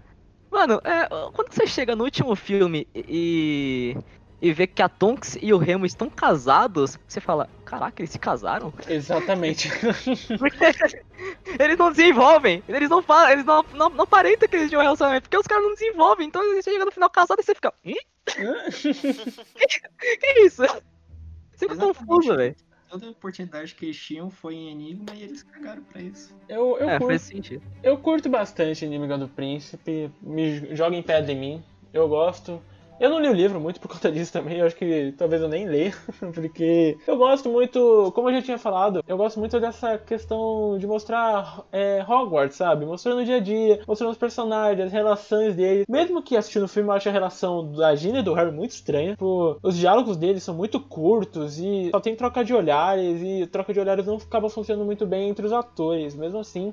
Ginny e Harry ficou meio estranho nas telonas também. Mas eu curto muito a Hermione nesse filme. O Rony ele acaba ficando mais famosão nesse filme conta do quadribol. Ele mostra uma outra faceta dele que é muito legal. É, voltando para um Rony mais brincalhão que a gente tinha nos começos do filme. Então, eu gosto de Inimiga do Príncipe. É um filme, óbvio, não, não é meu top 3, não é o melhor da saga. Mas eu curto. Me dá uma sensação boa quando eu assisto. Exatamente. Eu concordo e vou na mesma linha que o Pedro. Eu gosto bastante do filme, apesar de ter muitos erros e falta de desenvolvimento em alguns personagens. Como, por exemplo, de novo batendo na tecla da Gina, que também foi dito no filme anterior. É, a falta de. a diferença de personagem dela pro livro é gigantesca. Gigantesca. Como, por exemplo, aquele beijo que, que ela dá no Harry na sala precisa é realmente totalmente diferente do livro em que ela dá um beijo nele em uma sala comunal lotada, sabe? E, e isso mostra, sabe, que no filme a Gina é uma personagem muito apática e escondida, diferentemente do livro que ela é muito mais tem uma é, muito mais confiante de si mesma, entendeu? E isso é uma coisa que eu acho que o filme pecou bastante. E eu acho que é uma outra coisa que eu gostei, mas que foi também muito mal aproveitado, foi o Snape. Eu acho que no filme podia ser muito mais aproveitado do que ele foi. Você tocou num ponto muito importante. E vou trazer um ponto aqui sobre um ator também, né? O ator Jamie Wyatt, ou Jamie Wyatt, não sei como pronunciar o sobrenome dele, mas enfim. Ele era o ator que interpretava o personagem Crab, que era o amigo do Draco, né? Aquele mais gordinho, não sei se vocês se lembram, se lembram? Então, esse foi o último filme que ele participou por conta que ele foi preso no, na Inglaterra por tá, por porte de drogas, por posse ilegal de drogas, né? É, tava fumando a pedra filosofal, né? ah, agora a gente sabe por que, que ele tava atrás da, da pedra junto com o Draco no primeiro filme, é, olha só. Olha só. Agora entendi. É, gente, que horror. É, mas, nossa, velho, é sacanagem, pô. Mas acho que todo mundo percebeu, né, que no, nos últimos dois filmes, naquela cena também da sala precisa do último filme, não tinha mais ele como atuando lá, né? Era outra pessoa como ator. É, sim, verdade, realmente. Mas foi por esse motivo, ele acabou sendo preso. E depois de uns anos ele foi preso de novo por outro motivo. o cara tava como? Tava inspirado. Agora, é, é, mudando um pouco de lado, é, o que esse filme, na minha opinião, trouxe de mais importante foi o jogo do Harry Potter e o Enigma do Príncipe. Mano, o Porra, jogo de PS2. Jogo foda. Nossa, você podia viajar por Hogwarts inteira, mano. Nossa, cê, esse jogo era, era muito foda. Esse jogo era muito, muito foda. Você podia jogar quadribol, você podia fazer poção, você podia jogar disputa de varinha. Mano, puta que pariu. Esse jogo era muito era bom. Maravilhoso, era maravilhoso. Muito, muito bom. Quem não jogou? Vocês jogaram? Tirando aí o Pedro eu aqui. Joguei. Nunca jogou, nego? Não, Léo? Eu... Não. Eu só vi cenas assim. Putz, nossa, esse jogo era maravilhoso, cara. Na minha opinião, o melhor jogo de Harry Potter que eu já joguei na minha vida. O único que eu joguei foi o do, da Pedra Filosofal, que pra mim foi o mais marcante que eu tenho. Ah, pra mim foi esse do Enigma do Príncipe, cara, era muito bom. Era demais, era demais. Deu até vontade de jogar de novo. Mas voltando um pouquinho mais pro filme agora, chegando um pouquinho mais na parte final, eu acho que ele peca bastante em algumas coisas, por exemplo, a morte do Dumbledore. Assim, toda a morte do Dumbledore ser na mão do Snape eu achei muito bonita tal. Pô, a cena é muito forte, né? Porque era pro Draco matar. Pelo Snape. E na verdade era pro Draco ter matado o alvo Dumbledore. Então acaba tendo essa relação emocional entre o professor e o diretor, né? Que a gente acaba descobrindo futuramente que a amizade deles era muito grande. Só que eu achei que o filme pecou em, por exemplo, homenagear o Dumbledore no filme, sabe? Tipo, ele morre e não tem nenhum funeral. É só os alunos levantando a varinha e pronto. Poxa, você não acha que o Dumbledore merecia algo, sabe, um funeral bonito, emocionante, como tem nos livros do Enigma do, Enigma do Príncipe? Eu acho que faltou essas coisas. Então, no contexto geral, ele eu gosto. Só que é, pra mim peca esquisito. Ó, outra coisa que eu acho muito importante esse, do filme, que, na real, do livro, que ficou excluída do, do filme, que é, que é a parte de contar o passado de alguns personagens. Como, por exemplo, do Voldemort. Ele tem uma parte muito mais obscura no, no filme, no livro, quer dizer, desculpa, que você consegue ver que, tipo, o livro fica muito mais denso, muito mais profundo, e no filme, tipo, você não tem muito isso.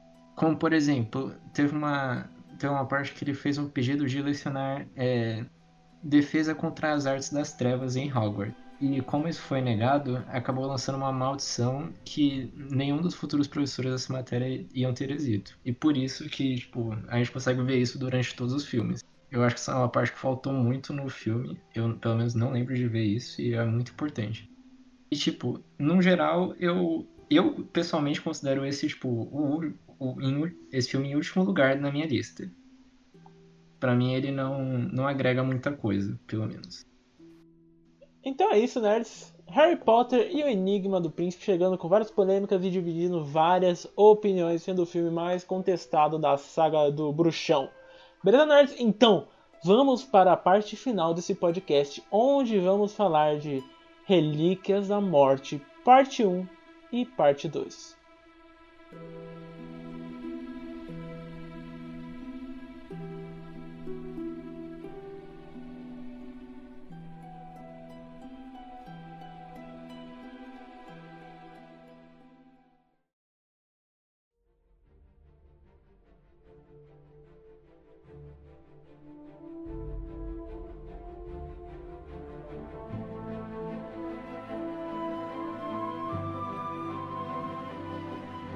2010 chega a primeira parte de Harry Potter e as Relíquias da Morte, olha só. Porque na verdade, no livro é tudo junto. E só que no cinema eles decidiram separar em duas partes. E cara, começando com Relíquias da Morte, parte 1, cara, que filme bom, mano. Realmente, mano, esse daí foi um dos filmes que realmente é um dos melhores. Cara, toda toda a encenação, toda todos os cenários, é, toda, todo o segmento da história, do roteiro, é tudo muito bem encaixado, cara. O que deixa o filme muito, muito bom, sabe? E falando nisso, esse e a segunda parte é um dos filmes mais sombrios que tem em toda a saga. E realmente faz jus a isso. Uma das coisas que eu mais gostei, né, pelo menos, que é a busca das Horcrux, né? Que pra mim é uma das melhores partes. E ainda mais sobre aquela cena onde ele encontra a espada de Gryffindor abaixo da do rio congelado, que do rio não, do lago congelado. E pra mim essa aí é uma, uma das melhores cenas desse filme aí. Concordo com você, velho. E um detalhe desse filme é que eles trabalham muito bem o relacionamento dos três personagens, né? Da Hermione, do Harry e do, e do Ron. Principalmente aquela briga que aqueles dois têm. Que, maluco, toda vez que eu assisto esse filme, eu tenho aflição dessa briga. Porque eu vejo ele indo embora e falo, caralho, cara. Fudeu. Agora, agora tá só os dois. Não é mais um grupo completo. Aí quebra um pouco as pernas. Então, tipo, mano, eu sempre tive muita aflição dessa briga daqui de- dos dois, velho. Mas o filme como um todo, ele é muito bom. Gosto muito dele. Aquela. A cena que eles invadem o ministério é muito boa também. A fuga deles, né? Que o Rony fica casado por um momento. Ele começa a falar depois. Mano, muito boa. Que ele fica. ai, Maria, fuja! Aí ele começa a se transformar. Aí tá lá o cara que era casado com ela. Maria? Ou seja, o carinha foi corno por uns minutos. Ah, chifrei. Olha, O. Cara, assim, É. eu curto muito, muito Harry Potter e Relíquias da Morte, parte 1, muito pela questão de ser uma vibe diferente do filme do Harry Potter, sabe? Parece uma vibe mais terror.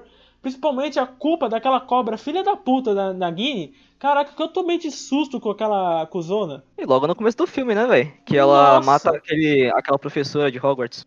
Irmão, e aquela cena da casa lá da velhinha? Ai, meu Deus, velho. Nossa, Graça de cobra, velho. tá louco. Mano, aquela da velhinha, mano, que ela começa a se despedaçar e virar pó, mano.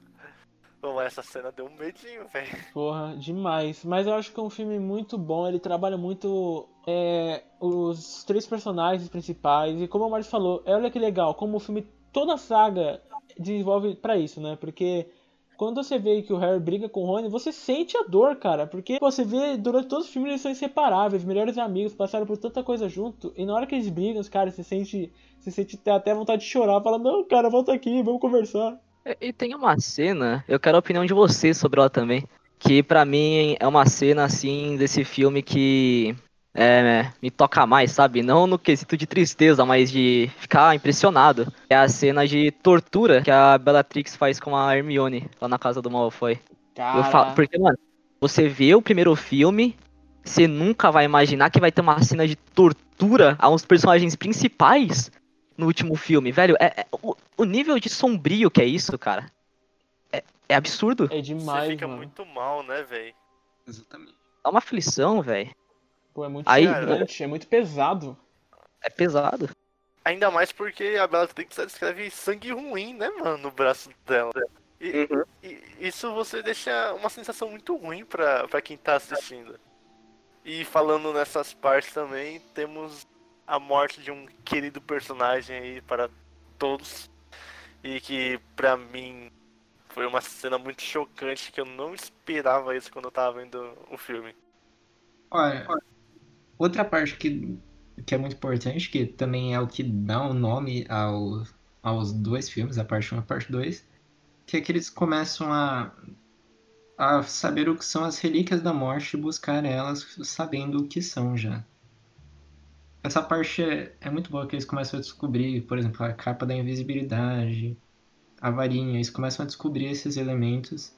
A Hermione tem um papel muito, muito importante nessa parte, que é ela descobre o conto dos três irmãos, ela vai atrás disso, Então toda essa parte é muito bem desenvolvida no filme, eu gosto muito de como eles fizeram isso.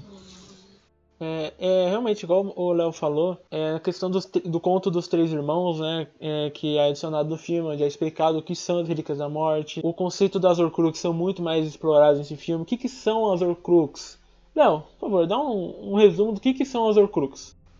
As Horcruxes são basicamente partes do, do Voldemort que ele, ele deixou em objetos, pessoas, que como nós descobrimos no Harry depois, eu vou explicar depois mais ou menos como ficou isso no final.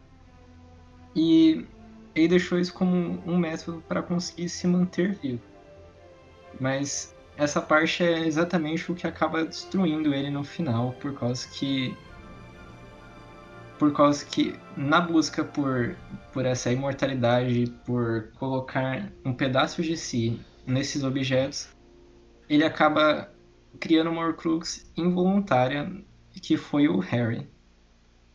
Na noite que ele foi matar os pais deles, foi, ele acabou criando uma Horcrux involuntária que foi o que foi o Harry justamente quando ele foi tentar matar matar a mãe e ele e o feitiço acabou saindo pela culatra e acabou causando tudo isso que nós vemos durante durante essa série de filmes. Foi aí que tudo deu errado para ele. É, exatamente. Nesse filme acaba aprofundando muito mais as Horcrux, que tem um papel fundamental já na sua sequência, mas é, é Harry Potter Relíquias da Morte Parte 1 tem cenas emocionantes, sabe? A cena da Hermione apagando as memórias dos, dos pais dela é muito forte, é muito bonito. É muito triste, né, cara? É muito triste de verdade. A cena da morte do Dobby, cara, que cena horrorosa, meu Deus, eu chorei tanto, mano. É muito triste. Esse filme consegue trabalhar muito bem com os nossos sentimentos, né, velho? Demais, A demais. gente consegue sentir medo, tristeza. E, na minha opinião, é o meu segundo favorito de Harry Potter, Relíquias da Morte Parte 1. Eu acho ele muito, muito bom. É um filme muito corajoso, é um filme que brinca com vários temas. E é uma subversão total do que a gente pensava e achava de Harry Potter, né? Completamente. Ele quebra todos os paradigmas do que Harry Potter já foi. Né?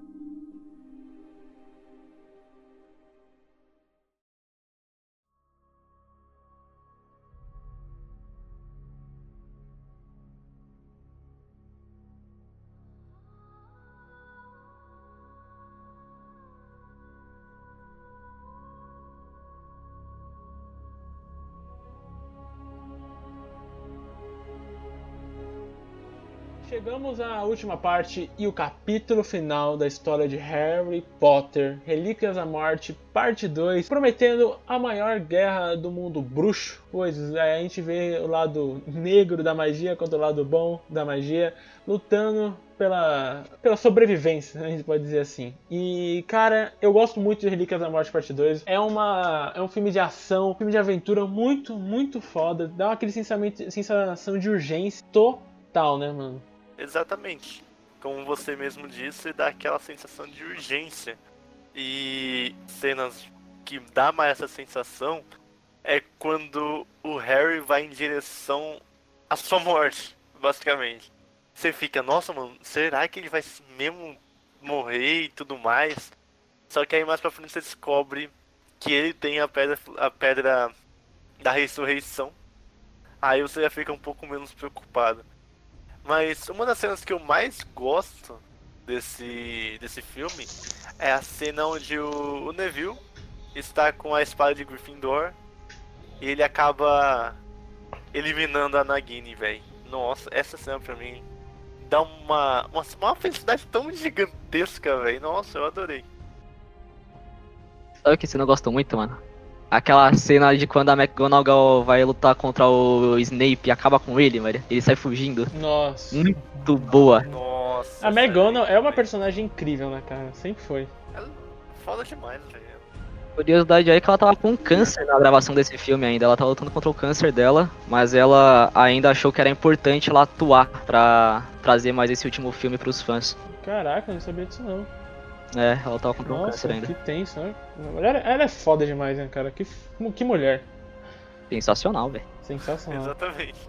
Ah, e também, é, esse filme, ele traz um, um sentimento pra mim, sei lá, cara, ele me traz um desespero quando começa a guerra, porque quando acaba a primeira parte da guerra, é, a- o pessoal vai pro salão pro pra, pra, pro salão principal lá, né? E tem muita gente morta, velho. O Remo, a Tonks, o Fred, o Jorge. Mano, quando você vê toda aquela galera morta, você fala, puta que eu pariu, velho. É, nossa, você realmente, você lembra dessa cena, cara, quando você vê os personagens que você gosta tanto, você acompanhou esses anos mortos, você fica, mano, que horrível, não. Nossa, é um terror, velho. É um ter- Você não imagina que vai acontecer isso, cara, mas acontece e todo mundo morre. É absurdo. Todas as cenas de batalha são muito bem feitas e todos os personagens no final têm, querendo ou não, uma certa importância pro, pro final da história, né? O que eu acho muito legal. Principalmente o Severo, né? Demais, né? Porque a gente acaba descobrindo uma outra faceta do nosso querido Snape. Na verdade, ele era do bem, olha só, cara. Toda a história envolvendo o Snape que é contada no filme é muito bonita, é muito profunda e é muito bem trabalhada. Exatamente. E como vocês mesmos disseram, é, essa foi uma das cenas mais triste, mas também uma das cenas mais alegres do. É meio contraditório isso, eu sei. Mas é, eu achei um pouco assim, porque no meu mesmo tempo em que você percebe que o Snape é uma pessoa boa e que estava fazendo tudo para salvar ou resguardar algo, ao mesmo tempo você está vendo a morte do Snape e tudo que ele já foi indo embora, o que é Cara, eu acho que é meio contraditória essa parte do Snape herói. Até porque você vê que nem sempre o Snape foi, tipo, do lado do bem, entre aspas. Principalmente a parte que, tipo, ele disse onde a Lilian e o Thiago, opa, quase esqueci, onde a Lilian e o Thiago estavam, ele praticamente entregou eles, ele, ele foi totalmente é, de acordo com as regras do Lorde das Trevas e, tipo, ele só teve uma redenção no final. Não diria que ele é, tipo, um herói por completo. Eu, mas eu acho que essa é uma das graças do Snape, né, cara? Porque você fica com essa sensação ruim dele desde os primeiros filmes, cara meio cuzão, meio severo demais, olha só. Mas ele, quando ele faz a sua redenção, como você já havia dito, eu acho muito bonita. Eu acho que eu entendi todo o propósito do personagem, mas realmente, pra, na minha cabeça não ficou ele tanto como herói, mas sim uma redenção braba dele, né? Porque ele teve que sacrificar muita coisa, né?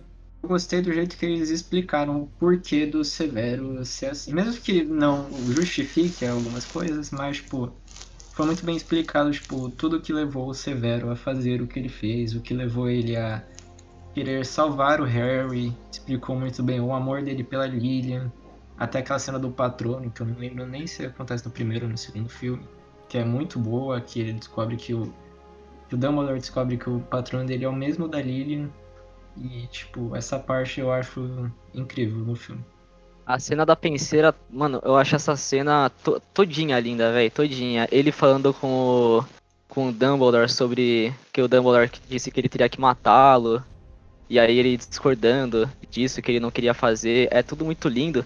E ainda mostra ele fazendo aquele patrono dele que aparece no primeiro filme, né? Em cima do lago. É, pra mostrar onde é que tava a espada. É muito, realmente é muito bonita, cara. É, toda a história do Snape muito bem contada e muito bem trabalhada. Eu, eu curto muito esse filme, muito pela sensação de guerra, de sensação de urgência, cara. Nossa, qualquer hora pode dar uma merda federal e, e como o Adrião falou naquela cena que o, o Harry tá no bosque, é muito, muito bonita a cena também, onde ele revê os Sirius, né, cara? Caraca, aquela cena dá um aperto no coração brabo, velho. E realmente, falando sobre essa cena que ele vai pra floresta, cara, ele, ele, consegue relembrar, relembrar não, né, mas ver todos aqueles personagens que ele amava a sua, a sua avó, sabe? A sua mãe, o seu pai, o Sirius, o Remo. Remo. Isso. Cara, é, é uma coisa muito bonita de se ver. E, e outra coisa, falando também, é quando a mãe dele é, fala pro, pro Harry, né? Que eles nunca abandonaram o Harry, sempre estiveram por perto dele. Cara, Oh, isso é muito fofo. vai chorar. É muito bonito, É, velho. E até quando é, o- aparentemente o Voldemort mata ele, ele reencontra com o Dumbledore, ele tem aquela conversa, e aí a gente descobre que ele era o maior Crux também. E aí quando, na verdade, descobre que ele também não estava morto, cara, é umas cenas muito marcantes que eu guardo muito com carinho, porque eu achava eu achei muito, e ainda acho, muito foda. Eu acho que essa cena é até o que confunde muita gente na parte da, da morte do Harry em si. Porque nos filmes nós não vemos muito isso, tipo, explicado. Mas é. Que é quando ele tá com a pedra da ressurreição e, e ele vai até o encontro do Voldemort, né? Tipo, nessa parte ele acaba soltando a pedra da ressurreição, ele vai pro encontro sem a pedra. E eu acho que isso, tipo, muita galera não percebe. Tipo, não foi a, a pedra da ressurreição em si que fez ele não morrer. E sim a parte dele que foi. Que a parte do Voldemort que ficou presa dentro dele. O que tornou ele uma Horcrux. Tudo, tudo que a mãe dele fez, tudo que. Tudo que. que rolou na noite que os pais dele morreram, teve um reflexo nisso.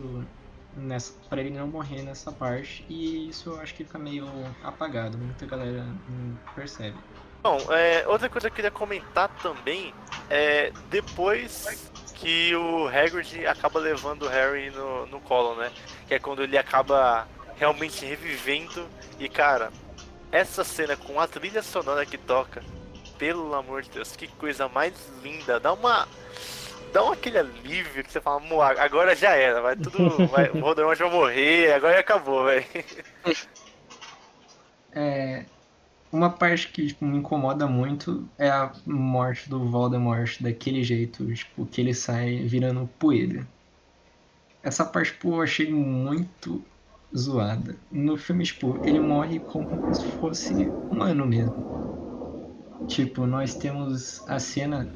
No livro, o Harry, tipo, ele já mostra que ele, ele sabe o que aconteceu, ele sabe que a varinha das varinhas não responde mais ao Voldemort. E ele fala isso na cara, ele não, não guarda isso pra ele. No filme não, no filme ele guarda, ele só fala isso no final, comentando pro, pra Hermione e pro Rony. E tipo, eu achei essa morte muito zoada, essa parte de ele virar poeira no ar, depois de um Expelliarmus, eu achei totalmente do nada, assim. Ah, sabe que eu também nunca entendi essa cena dele virando pó, velho? Pra mim não faz sentido nenhum. Bom, mas, enfim, né? Uh, a gente já tá quase para encerrar aqui, então antes eu quero trazer em pauta o assunto dos dubladores brasileiros do filme, né?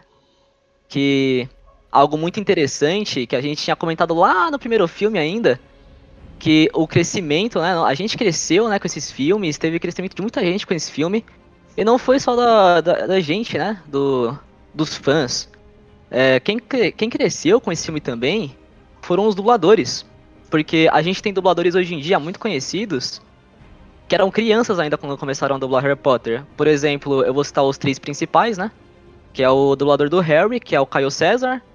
A dubladora da Hermione, que é a Luísa Palomanes, muito conhecida também, né? E o Charles Emanuel, que é o dublador do Ron. É, sem dúvida, a dublagem, dos, a dublagem dos três é, ajudou muito na carreira de todos eles, né? Ah, eu acho que ajudou muito na propagação do, é, do, Harry Potter no Brasil, cara, porque a dublagem é maravilhosa, maravilhosa.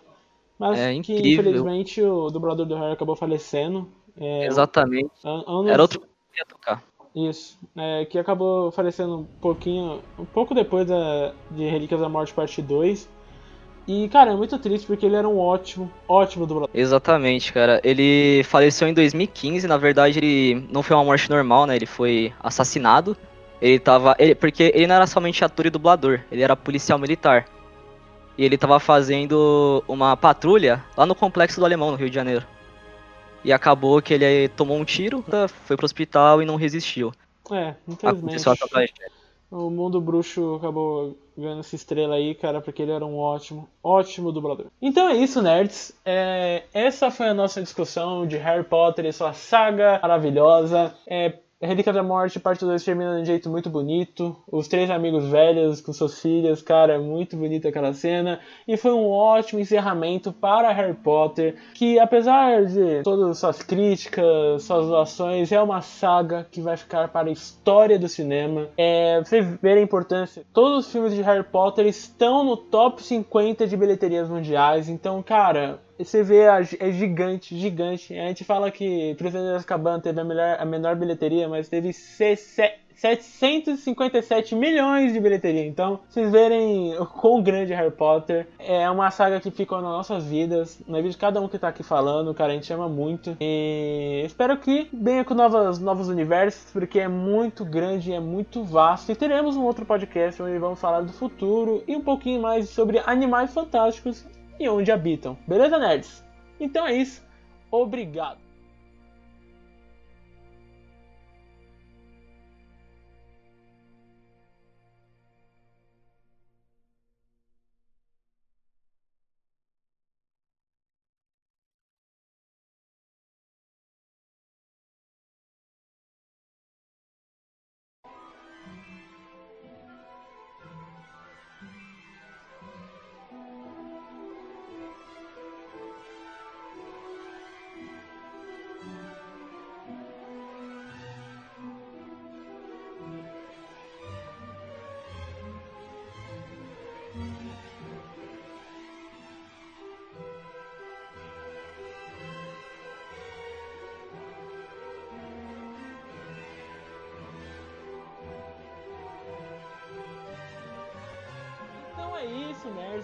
Obrigado por escutarem esse episódio. É sempre bom estar com vocês nessas horinhas. Esse foi um super especial de Harry Potter, porque é uma saga que merece, merece muito, muito nosso amor e muito nosso carinho. E quero agradecer novamente, sempre agradeço, porque, como eu já falei, são peças chaves no programa. Quero agradecer Márcio Roberto e Lucas Adrião pela presença. Bom, eu que agradeço, como sempre, né? A gente é, tá querendo trazer um conteúdo de melhor qualidade para vocês sempre, né? Nessa pandemia ainda, que o pessoal tem que ficar em casa, sempre bom ter um conteúdo legal para vocês se divertirem. Então não esqueçam de dar o feedback para que a gente possa trazer conteúdos ainda melhores, né? Então é isso. Valeu, pessoal. Bom, eu que agradeço também, igual o Márcio. E galera, não se esqueçam de ver os episódios anteriores para vocês nunca ficarem perdidos por aqui. Exatamente, nerds. Eu também quero agradecer a nossa participação especial de Leonardo Henrique. Cara, muito obrigado, foi incrível que você estar tá aqui. Ele vai participar de outros programas, já vou avisando aqui. É um amigo muito querido nosso e a gente está muito feliz com a sua participação, Léo. Valeu aí pelo convite, foi muito da hora gravar o podcast. E assistam aí os outros podcasts porque tá muito bom essa, essa parte do Nerdbox. Beleza, nerds? Então é isso. Quero agradecer novamente os três de novo. É, obrigado por escutarem até aqui um super especial de Harry Potter feito para vocês, mas só para quem é bruxo. Para quem é trouxa não vai entender esse podcast. Beleza, nerds? Então é isso. Semana que vem tem mais. Beijo e tchau!